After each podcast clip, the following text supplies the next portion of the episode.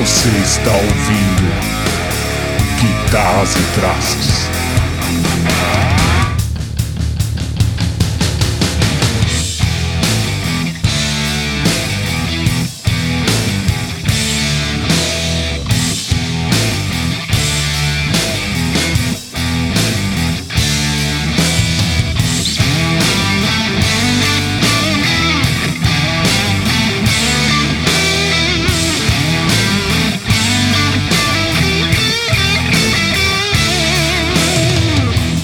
Aí, galera das seis cordas, começando mais um Guitarras e Trastes, Stefano Serafini aqui, com a presença do meu colega ilustre Die. Fala aí, Die. Fala pessoal, aqui é o Die e é isso aí.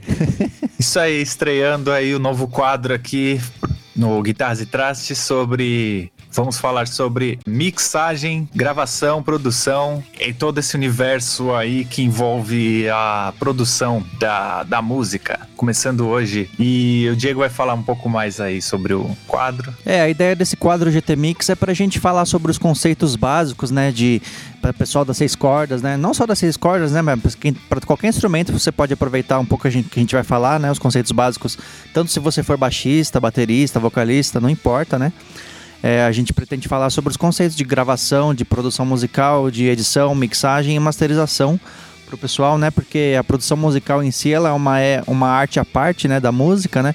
Tô, tô, tanto na, na parte da gravação, principalmente da mixagem, e esses conceitos de áudio em geral é, são assuntos que levam bastante estudo, levam bastante paciência e tempo para você aprender. Então acho que todo mundo que puder agregar, ajudar a galera a tirar um som melhor é interessante, né?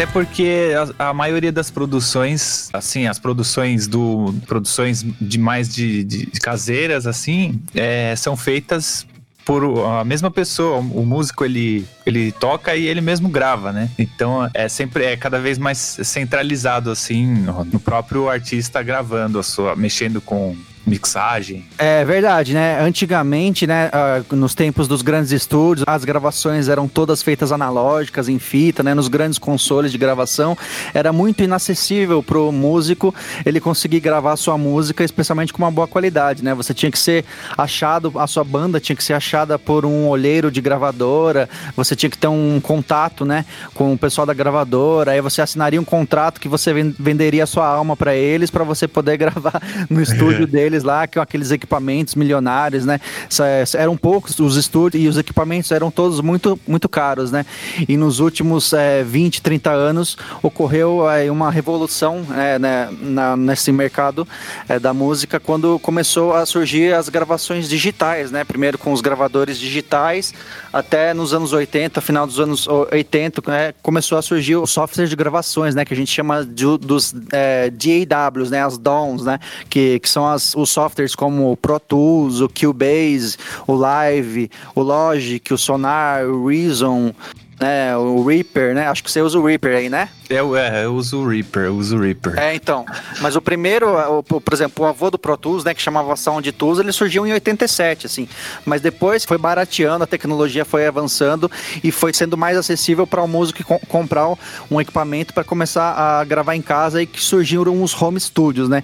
E agora é muito comum o músico ele gravar na sua própria casa, ele mesmo aprender a gravar, aprender as técnicas de gravações, é, desde as técnicas de microfonação, né, de timbre lembrar, até as técnicas de, de edição, de como você consertar os erros, né? Consertar o arranjo, até as técnicas de mixagem, que é como você ordenar todas as tracks para fazer um sentido musical né? no, no, canal estéreo, até a masterização, que é o produto final. Mas é, lembrando assim, que é, tem um lado negativo também, que com o lado positivo, que é essa democratização do, da gravação, ocorreu um, um, assim, uma coisa a mais que o, que o músico tem que estudar, porque porque, por exemplo, o que aconteceu comigo, eu fiquei dividido quando eu entrei nessa área. Inicialmente era só para eu gravar a minha, a minha, gravar a minha banda, gravar minhas músicas, só que eu vi que não era tão fácil quanto eu imaginava, né? É uma coisa que demandava muito estudo, é uma coisa que exige muito treinamento, principalmente treinamento auditivo. A qualidade do equipamento ainda é muito importante, né? Geralmente, quanto mais caro o equipamento, ainda assim a qualidade vai ser melhor, apesar de que é, hoje em dia, com você gastando lá dois mil reais de equipamento, você consegue uma qualidade equivalente ao que você conseguia, há, sei lá, 40 anos atrás, com as gravações 30 anos atrás, não sei.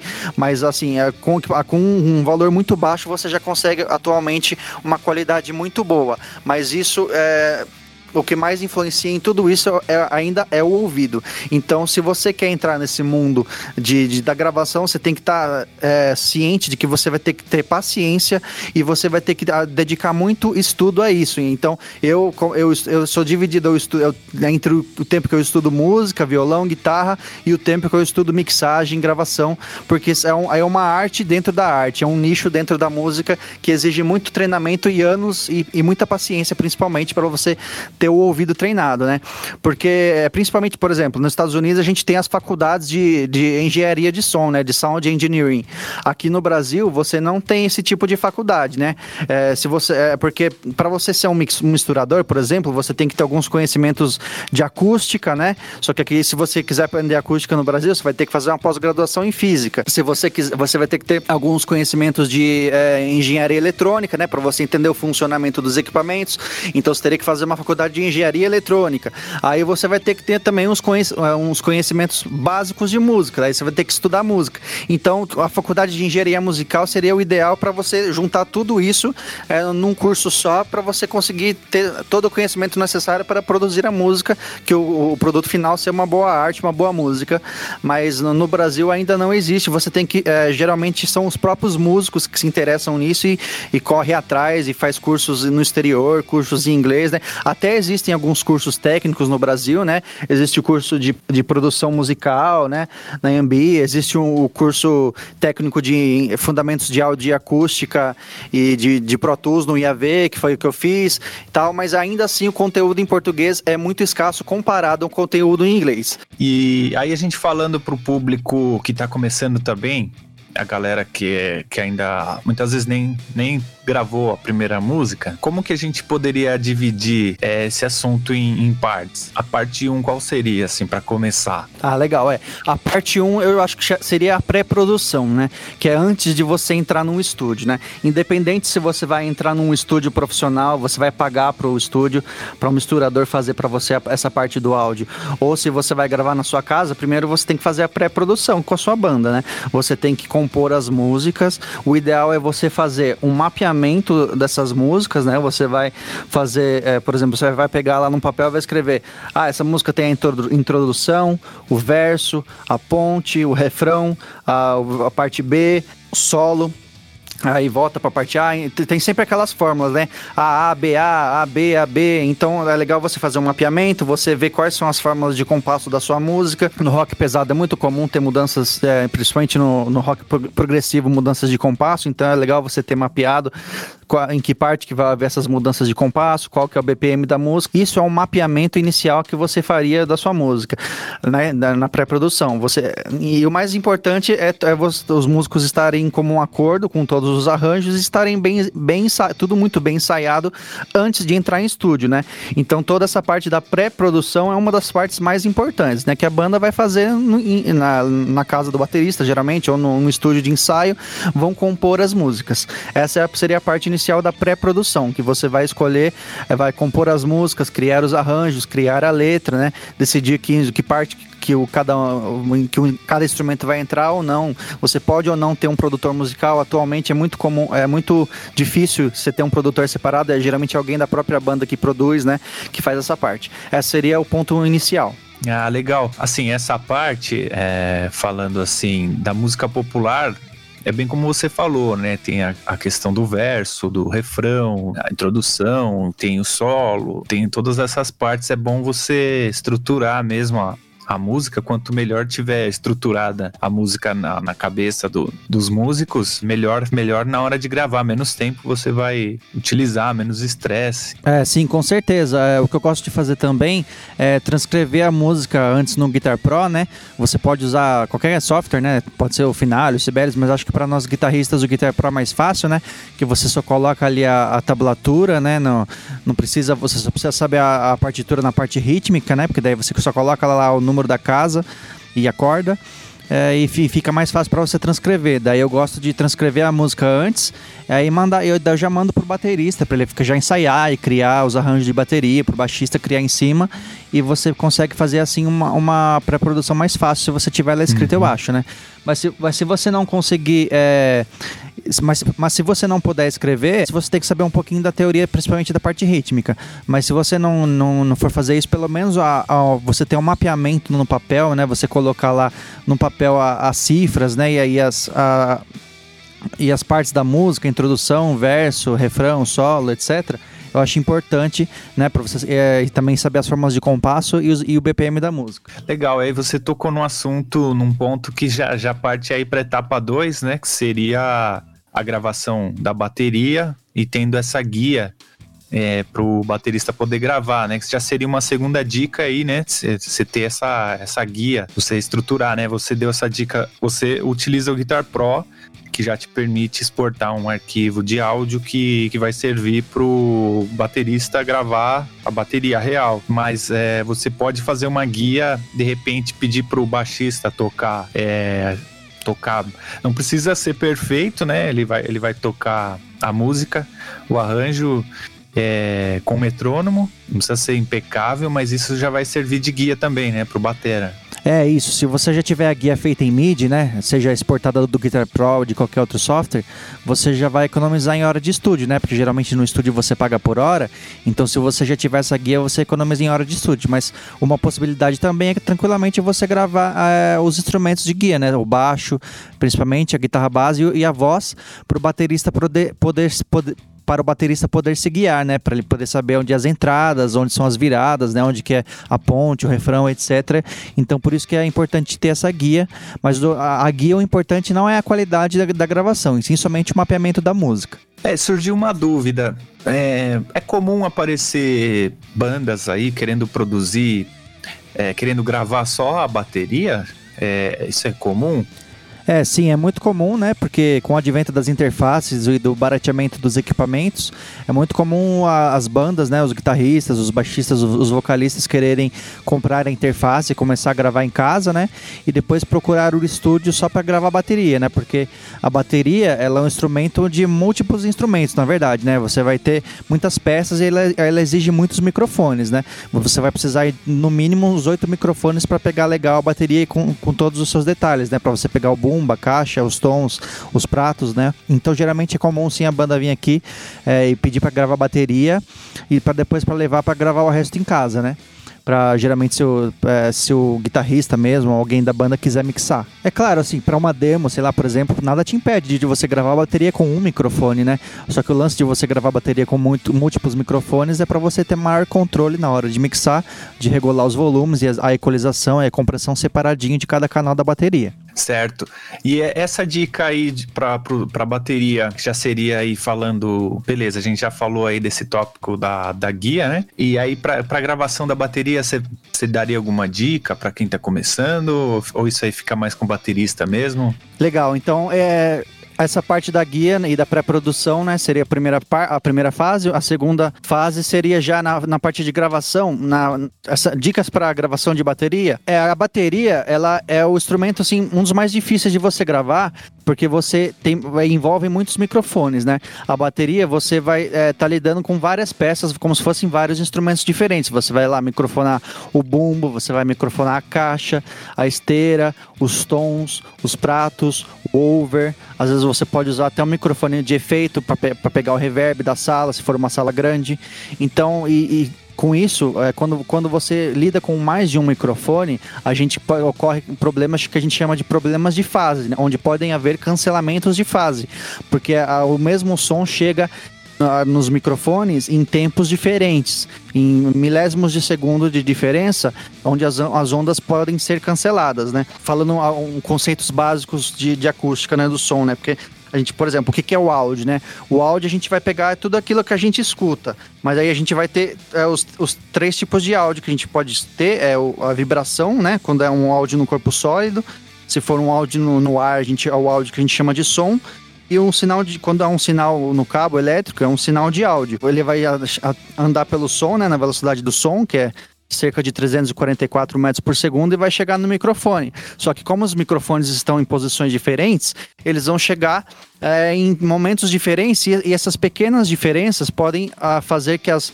ondas elas cancelem algumas frequências, um dos microfones cancelem as outras. Então você tem que ter uma experiência de gravação para conseguir microfonar a bateria e contornar esses efeitos de problemas de fase. Então a bateria, o ideal é sempre você ter junto um produtor musical, um, um engenheiro de som que, que já esteja acostumado a gravar bateria para te ajudar a tirar o melhor time possível. Né? Por isso que geralmente os músicos é, preferem gravar bateria num, em um estúdio que já vai estar tá preparado para lidar com esses problemas, né? Geralmente é muito comum, como você falou, sim, é, gravarem a guitarra em casa, gravarem o baixo em casa, a voz, mas a bateria ela é o instrumento mais difícil de você gravar e mais difícil de você editar e mais difícil de você mixar porque ela, ela são vários instrumentos, ela vai desde o grave até o agudo, né? Então ela assim, é, ela é um instrumento que demanda muito mais estudo e mais ouvido para você conseguir tirar um som bom. E na mix também, é, se for pensar, é assim, assim, é que não tem regra na mixagem, né? Pelo que diz. Não, não tem regra. Mas é um, instru é. é um instru o primeiro instrumento a você mexer na mix é a bateria, né? É, aí varia, varia muito de cada um. Eu, no meu caso, eu, eu começo sempre pela bateria, né? Esse é o, é o clássico canal 1 da, da mixagem, é o bumbo, né? Então, geralmente eu começo com o bumbo, depois a caixa, depois os overs, depois os tons, depois eu coloco o baixo, né? Daí só no baixo e no bumbo você vai ficar um bom tempo ali, porque você vai estar tá lidando com a base, é, com a fundação da música, né? Com toda a parte grave você vai estar tá lidando com o bumbo e baixo. Uma das partes mais difíceis da mixagem é você aprender a equilibrar o, baixo e o bumbo, né? Que é o que eles dizem que separa os homens dos meninos na mixagem, é, é a mixagem do bumbo e do baixo, né? Aí depois eu vou para as guitarras, né? Para as guitarras base, principalmente, nos arranjos, os acordes, as harmonias né, os teclados, e por último deixo a voz. Mas tem gente que, que gosta de começar pela voz, né? Que geralmente, se não for uma música instrumental, a voz vai ser o principal instrumento. Então, há, há mixadores que preferem já começar com a voz, tirando e con construir os instrumentos em torno da voz, né? Mas aqui, como eu trabalho mais com, é, com rock, com pop e metal, é, a base a fundação instrumental é muito importante também. Eu gosto sempre de tirar primeiro o som ideal de bateria e depois ir acrescentando. Tá. Certo. Aí, aí a gente já está falando de mixagem, né? Como se a gente for falar de um, de um ponto, assim, um tópico um terceiro tópico, assim, uma dica importante é, do processo aí de, de gravação da própria música, a gente pode falar que é a captação, então, né? Você captar os instrumentos. É, a, a captação, ela é a parte mais importante de todas, né? Uma, se você fizer uma captação muito ruim, de baixa qualidade, dificilmente você vai conseguir um produto final, mesmo com que você o famoso conserta na mixagem, não é bem assim, porque se você gra gravou um instrumento, por exemplo, um instrumento desafinado, com as cordas velhas, ou você pegou lá a caixa de bateria com as peles velhas, mal afinadas, você dificilmente vai conseguir um sonzão na mixagem. A parte, a, portanto, a, a, parte, se eu pudesse escolher uma parte mais importante do processo, é a parte da captação, da gravação, né? Você tem que tomar um seu tempo, por exemplo, no guitarrista, você vai ter que tomar um bom tempo para timbrar a sua guitarra, mexer no, na, no seu amplificador, nos seus pedais, né? Eu sempre aconselho o guitarrista a gravar junto uma cópia do sinal direto, né? De, do sinal limpo direto, no, como, por exemplo, você liga a sua guitarra em um direct box, Aí você pega desse direct box, põe uma saída direta na mesa ou na interface que para gravar. Aí você e do direct box vai ter uma outra saída que é o true que você vai mandar para o amplificador. Aí você vai gravar esses dois sinais. Porque caso você se arrependa ou você não tenha conseguido tirar um som bom, existe a, a possibilidade do, do, do, engenheiro de som fazer um que a gente chama de reamping, que é você reamplificar aquele som. Ele vai pegar esse sinal, esse sinal limpo, né? Que você gravou com Direct Box vai fazer o caminho inverso. Ele vai mandar para uma Reamp Box, né? Que é como se fosse um Direct Box específico para Reamp. Aí ele vai mandar para um amplificador que ele tem no estúdio.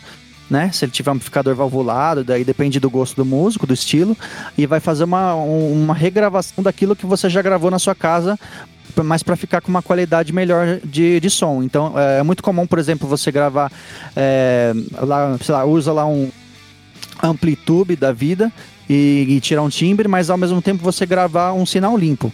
Então, e, e, é, e depois, se você não gostar desse som, você tem essa possibilidade de refazer, né? Até, apesar do que se você usar Amplitude, você pode, de qualquer forma, mudar o timbre depois, né? Mas, mas se você microfonar direto ao amplificador, você não consegue mudar o som depois, né? Você tem que ter esse canal limpo para poder usar depois para um reamping. Mas é, para guitarra é uma das possibilidades, é isso, né? Você ter esse sinal.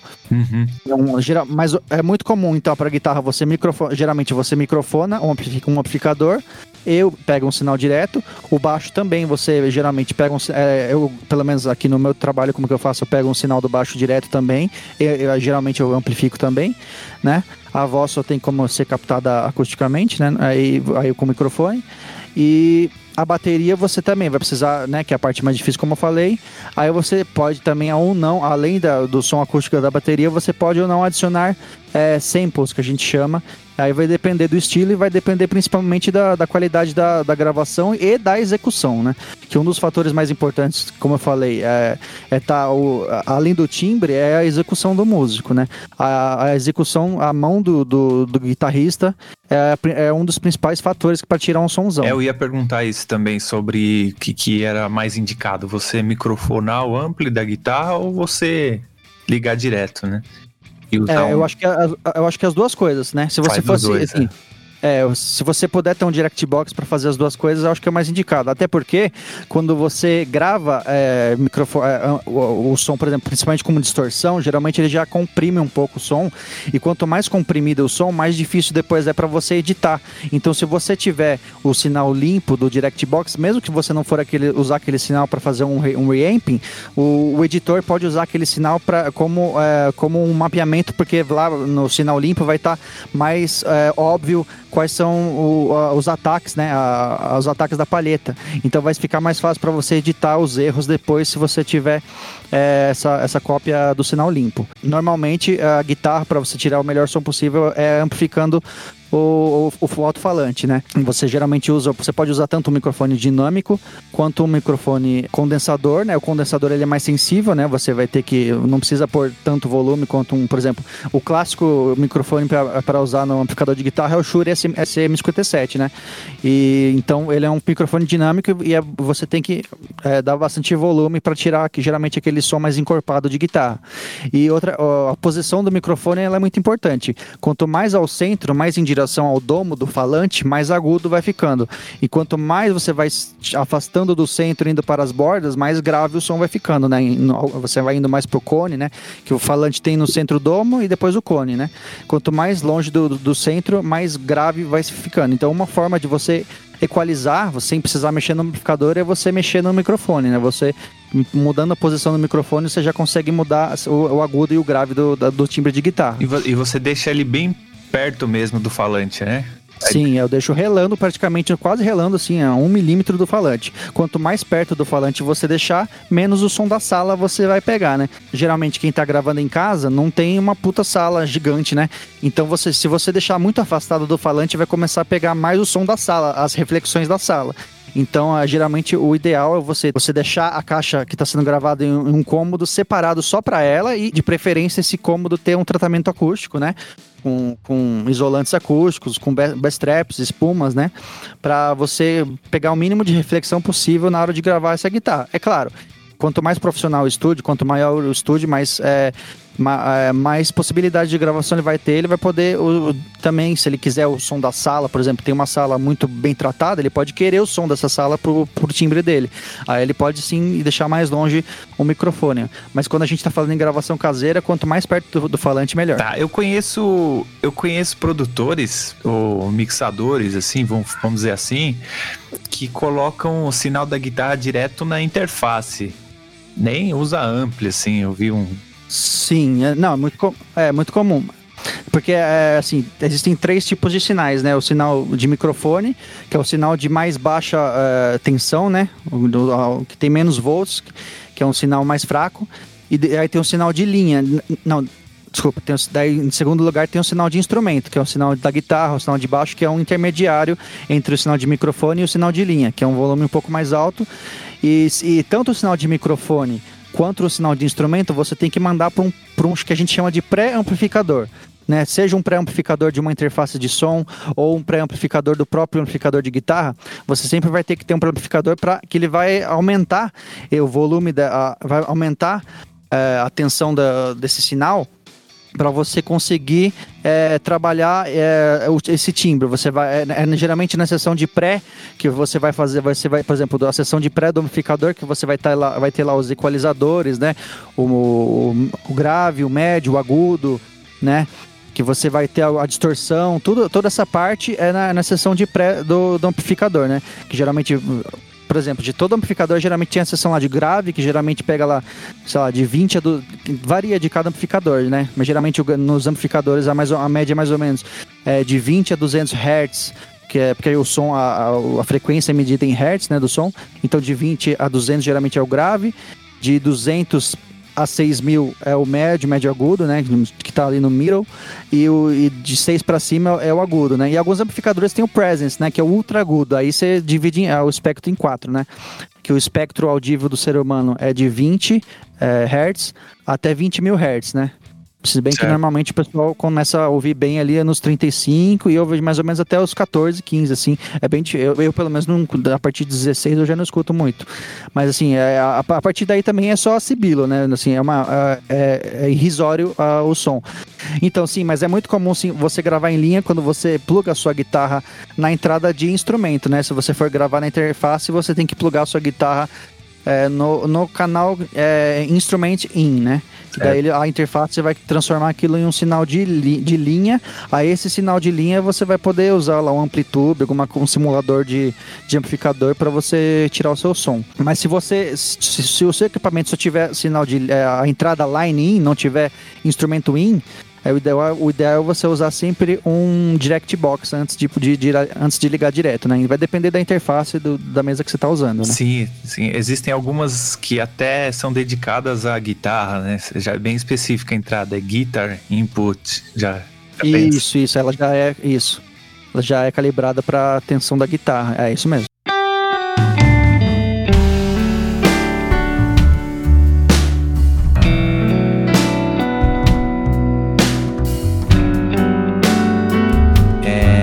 Aí da captação da, da voz não vai ser muito diferente, né? A diferença vai ser o microfone que você vai usar. É, você pode usar o mesmo microfone, sem problema, né? Uma voz com. Existem vários discos que foram gravados tudo com SM57, por exemplo, né?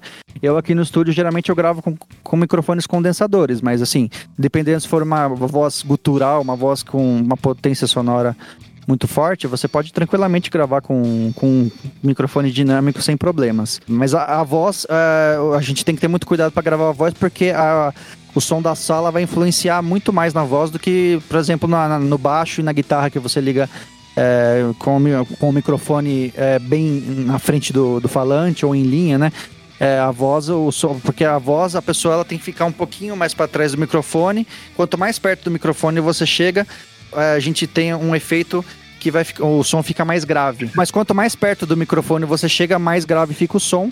E quanto mais para trás, menos grave, mas também você, quanto mais para trás, mais som de sala você pega. Então você também tem que ter uma sala acusticamente tratada, né? Você materiais de absorção você tiver na sala, menos o som de menos o, a, a, as reflexões primárias e a reverberação vai ser captada. Mas sim, você pode gravar de forma caseira também a voz com muita qualidade. Isso é hoje em dia existem muitos discos, até hits de rádio que são são gravados todos em casa e, e, e saem assim, com um puta sonzão. Isso não é mais fator determinante da qualidade se foi gravado em casa ou se foi gravado num estúdio profissional, né? Mas ainda o fator principal é o ouvido daquele que está mixando, né? Porque a coisa mais difícil em mixagem é você é, ter o ouvido treinado para reconhecer as frequências, o que que tá faltando naquela track, o que que tá sobrando, como que eu faço para essa, essa caixa soar com mais, é, mais brilho, com mais peso, com mais pressão. Você vai ter que aprender a utilizar diversas ferramentas, né? As principais delas são os equalizadores, que nada mais é que um, uma ferramenta de controlar é, volume, só que por bandas de frequência, né? Você não vai aumentar o volume geral daquele instrumento, você vai aumentar somente uma determinada banda de frequência daquele instrumento. Um compressor, né? Que ele vai abaixar um volume dependendo de quanto você quer que ele abaixe, né? Tem o threshold, aí você vai por a razão pela qual ele vai abaixar o som, então você, você vai, é, quando o som passar por determinado pico de volume, ele vai abaixar, e você depois vai poder aumentar o volume geral e a média daquele som vai ficar mais alta. Então, é, o ouvido ainda, assim como na música, na mixagem, o ouvido parte que mais leva tempo para você treinar. Então, no começo é frustrante, você vai é, achar que tá fazendo uma puta mixagem, aí você vai comparar com uma mixagem de uma banda é, que você escuta, de uma banda da rádio, você vai ver, nossa, minha mixagem tá uma bosta mas isso é frustrante no começo, mas é, é, comum, todo mundo passa por isso e você vai ter que se acostumar e vai ter que treinar muito ouvido. Por isso que o ideal é na mixagem você sempre mixar um estilo que você escuta muito, né? Eu sempre escutei rock, heavy metal, então é o estilo que eu me especializei em gravar e mixar. Sim, geralmente se você for pegar para para dar para um produtor de sertanejo mixar um heavy metal, a mixagem não vai ficar tão boa provavelmente porque ele não ouve heavy metal, ele não sabe como que o bumbo tem que soar, como que a guitarra tem que soar, como que o baixo tem que soar. Mesma coisa se você der para você mixar um, um para um produtor de heavy metal mixar um pagode, né? É, cada estilo musical tem as suas peculiaridades e então é, é, é, um, é um fator a mais, né? Além de você ter que estudar tudo isso, você tem que escutar muita música para fazer uma boa música soar, é, tanto na mixagem quanto na composição isso em tudo na música, né? Aí a gente já tá falando da mixagem, né? Que é um universo à parte aí, se for ver, né? Tanto de, de plugins, de técnicas, equalizações, é, para você saber mexer com, com um compressor, com um pan. E aí já, já começa esse universo que também meio que se mistura com, com um processo artístico também, né? Porque vai muito do, do resultado que você quer chegar para aquele estilo. É, exatamente. Eu costumo dizer que mixagem ela é 20% ciência e 80% arte, né? Porque o objetivo da mixagem é você direcionar a atenção do ouvinte às partes, às partes do arranjo que você, que você acha mais importantes, né? Então você vai ter que equilibrar os instrumentos, equilibrar eles a, a configuração deles no pan, equilibrar os volumes, equilibrar os efeitos, né? Você vai adicionar os reverbs, os delays, os coros. Então é um processo bem complexo que dá ainda muito tópico para a gente conversar, com certeza. Mixagem é um assunto muito, muito denso e que você tem muito que estudar. E, assim, se você tiver uma, um bom conhecimento básico de inglês, é muito legal porque é, existe muito conteúdo gratuito online para você aprender. É muitos canais no YouTube, muitos cursos e a maioria deles são em inglês. Então eu acho muito importante você saber, assim, ter um conhecimento básico de inglês para correr atrás é, por conta própria, porque é um assunto assim sem fim. Você vai eternamente estudar mixagem e, a sua pro... e o ideal é que a sua próxima mixagem seja sempre melhor que a anterior. E isso vai, você sempre vai achar que a sua mixagem anterior tá, tá ruim, porque a sua mix... se você achar que a sua mix anterior tá ruim, então está evoluindo, né? Quer dizer que a sua próxima tá melhor. Isso é um bom sinal. Que esse processo processo da mixagem é bem. É, você precisa conhecer mesmo a música, o artista também, né? Vai muito da, do, do que, ele, que ele quer atingir com, com a música, né? O resultado.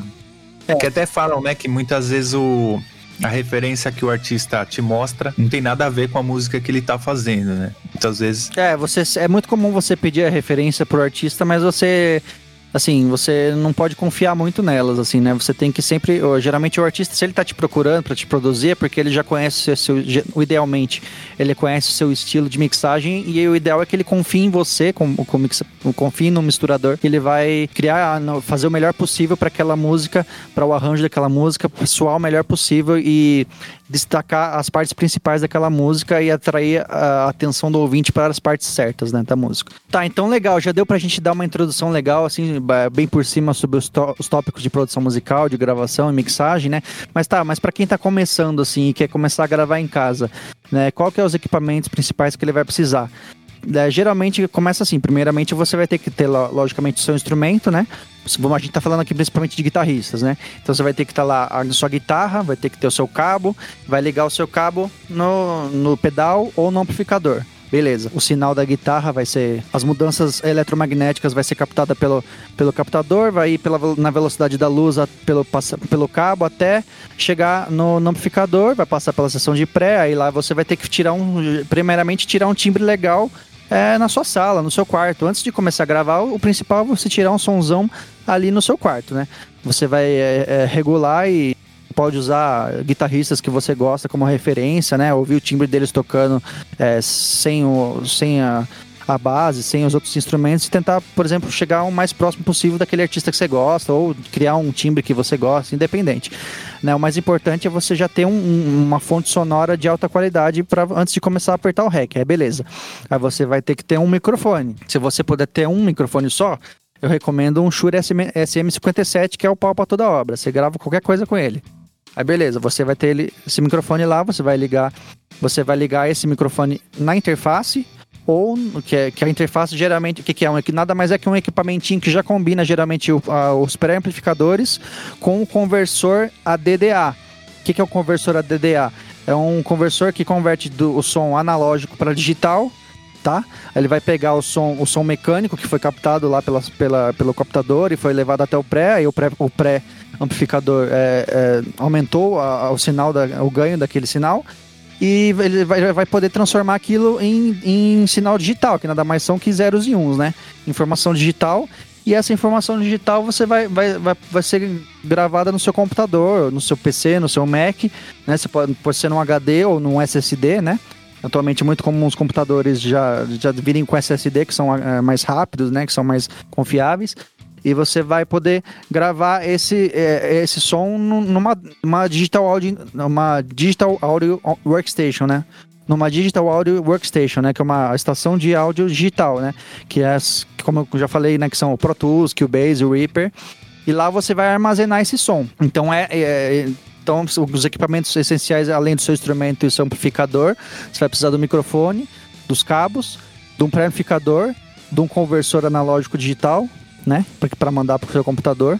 Aí no computador vai ser armazenado e para sair do computador vai, vai, precisar ser feita novamente a conversão de digital para analógico, né? Por isso que chama conversor ADDA, analógico digital, digital analógico. Aí ele vai mandar pro para as caixas, para os seus monitores, né, as suas caixas de som ou para o seu fone de ouvido, né? Independente de onde você pra, por onde você vai monitorar o som. Então, basicamente é isso que você precisa para começar. Nessa, nessa fase aí de, de mandar o som do instrumento pro computador, é, a gente fala muito dessas placas placas famosas aí para fazer essa função, né? Pra gente falar, falar bem basicamente, para começar, se você for, não for gravar bateria, uma placa com pelo menos dois canais já é legal, né? Que você já consegue pegar, eu, por exemplo, se você for tocar um guitarrista, você já consegue pegar um sinal limpo e um sinal amplificado. Então, aí você já consegue pegar um sinal limpo e um sinal microfonado, né? Se você for gravar violão e voz, os dois canais já ajuda, né? Eu acho que eu sempre recomendo começar no mínimo com dois canais. Se você for querer gravar bateria, aí o ideal é ter no mínimo oito canais. Aí você usa um pro bumbo, um pra caixa, dois pra over e quatro pros tons e surdos, né? que geralmente é, é a configuração usada certo. de oito canais. Aí tem marcas variadas, né? É, e lógico, assim, como tudo na vida, quanto mais caro você puder pagar, provavelmente melhor vai ser a, a qualidade da conversão, que uma das peças centrais para a qualidade final é, é o conversor analógico digital, digital analógico, que é uma das, part das partes mais caras da, dessa, desse processo, né?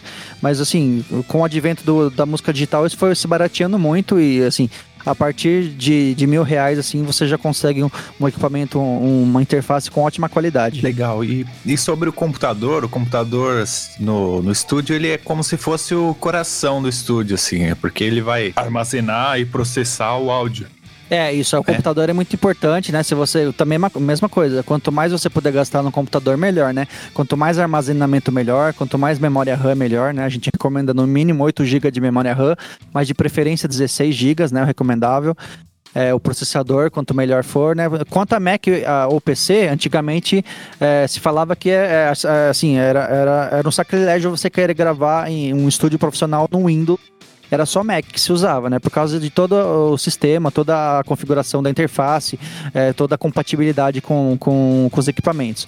Mas hoje em dia, depois principalmente do Windows 10, eu acho que já se nivelou e tanto faz se você for gravar em um computador com Windows 10 ou num Mac, até porque os Mac Pros hoje em dia o preço está assim, um absurdo. É, tem, tem computador da Apple que chega na casa de 50 mil reais, um Mac Pro do mais top, assim, sabe? Principalmente com o valor do dólar atual, tá sem condições. Mas, mas você pode comprar um Mac Pro de 2010, por exemplo, achar por aí por 3, 4 mil reais que também eu prefiro ainda o Mac, mas o meu aqui é o, ele é de 2008. Eu, eu, eu, comprei ele, acho que foi em 2010. Ele já está há 10 anos comigo, já está começando a dar umas um, umas probleminhas, tive que trocar a, a, a placa de de power supply dele, né? Tive que trocar o power supply dele e tal. Tive que pôr mais memória, mas mesmo assim, a fonte, a eu fonte, tive que trocar, né? trocar a fonte. E assim, ainda é um computador de 12 anos que ainda tá dando para usar, mas assim, se eu precisar trocar ele, provavelmente eu vou partir para um Windows, porque o valor do, dos Macs Pro, do, o valor dos Mac Pros atuais é um absurdo, assim, não, não tem a menor condição. Mas você pode ainda usar um, um aqueles Mac Minis ou um próprio MacBook, um notebook, se você for fazer uma gravação mais é, no seu quarto, principalmente, não, um home studio, não, também você consegue usar um notebook, né? É que entre, se for escolher entre um Mac, um Mac, um Mac não, um notebook e um PC desktop, para você conseguir uma configuração boa é, no, no Mac, num notebook, você vai investir mais dinheiro do que se fosse é, um PC, né? Porque geralmente os notebooks são é, mais caros. E né? procura já sempre, se for comprar agora uma placa, uma interface, já comprar uma ou uma USB 3.0, né? 3.1, é, ou uma Thunderbolt, né? Que são as, as atualmente as mais rápidas. Mas é, assim, o, o Mac ainda tem a melhor interface, ele é mais fácil de usar. Ele é o que menos dá problema de de conflito com softwares, né? Mas assim, é, é o preço é, é um, é um empecilho principalmente no Brasil. Então, se você tiver que escolher, vá de, de Windows, um desktop legalzinho, assim. Geralmente, se, um PC, se você tiver um PC que dê para rodar um jogo pesado, provavelmente você também vai conseguir rodar um Pro Tools, o Reaper, Cubase de boa, assim, sabe?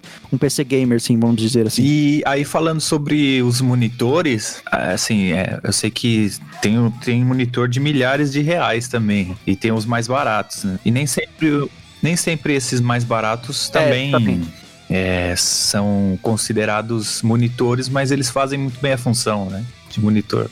É, sim, uma parte muito importante, que se você for principalmente querer mixar, é você ter bons monitores de áudio, né? Daí também você, você vai, vai de desde mil até 10 mil reais e passa disso tranquilamente, né? Que a, a ideia dos monitores de áudio, é, dos monitores de referência em, em, em, em relação às caixas de som normal é porque eles tentam representar uma, uma um gráfico de frequência mais flat para a hora que você for mixar, você ter uma tradução mais realística daquilo que você está mixando, né? Você ter um menos, a menor coloração possível.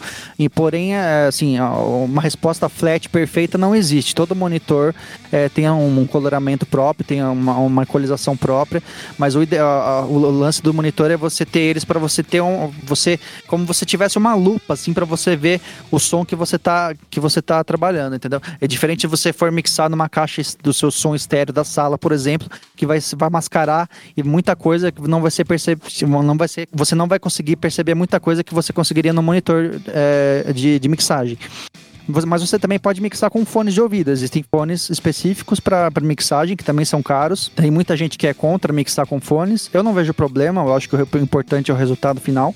Se você aprender a mixar com, com fones de ouvido, não, também, é, tranquilamente, é, é, possível, né? Eu, eu costumo mixar nas, no, nos monitores e, e, de vez em quando dar uma checada no fone.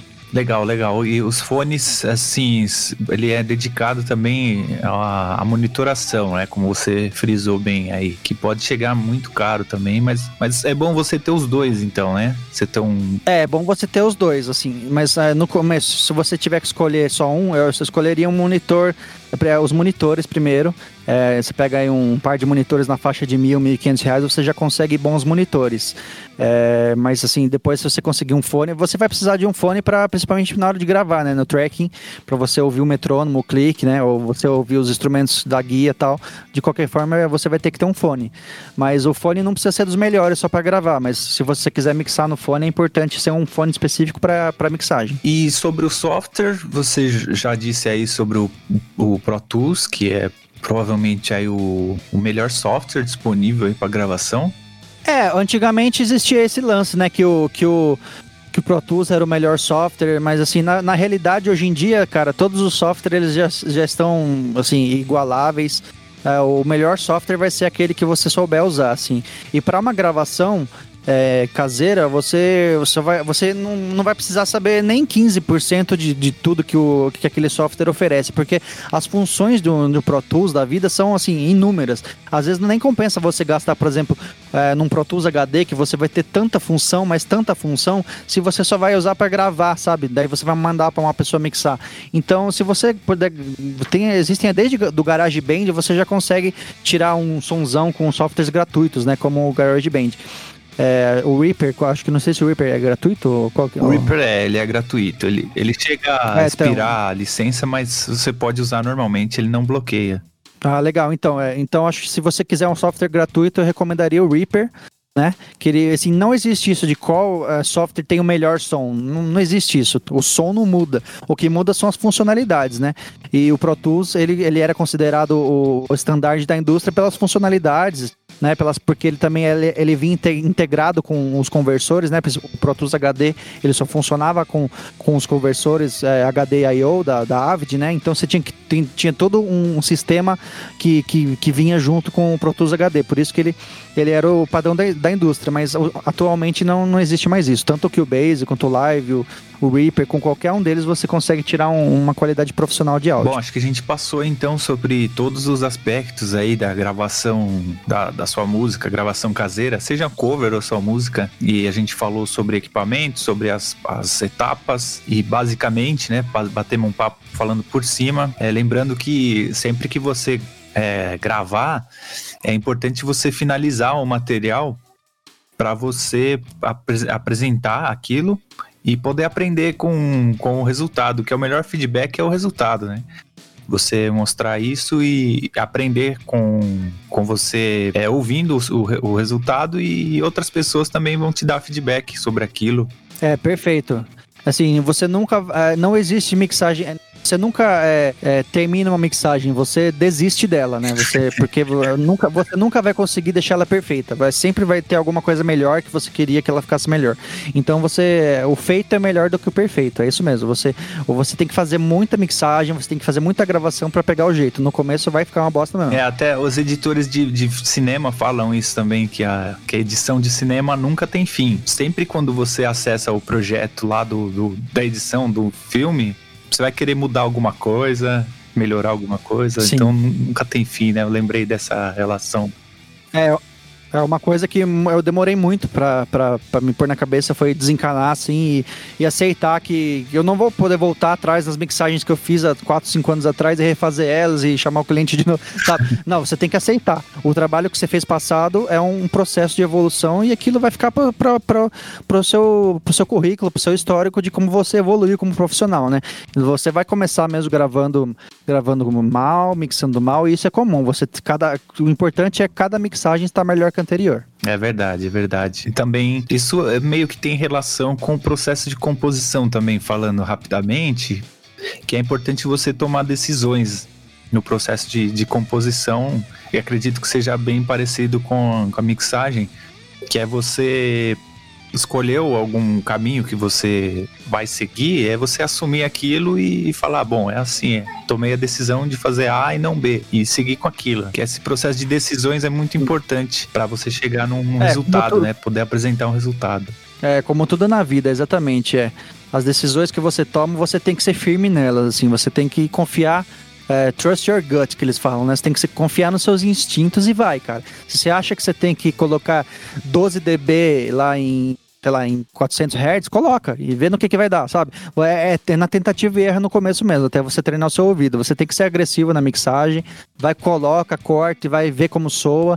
Aí geralmente você usa uma mixagem profissional de referência, vai lá, escuta, compara com a sua, sabe? Compara o timbre de guitarra de um guitarrista que você gosta com o seu e vai até lá, assim, assim que você aprende, assim que você evolui.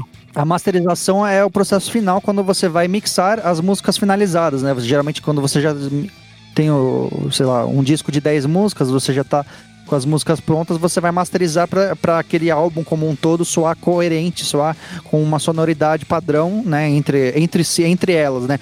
É uma mixagem da mixagem. A masterização é o, é o, é o processo final de finalização, que é onde você vai deixar também ali no volume da indústria, batendo ali em em quase 0 dB FPS, né, o dB full scale, né? Porque se você em áudio digital, né, gente, o som a gente mede em dBs, né?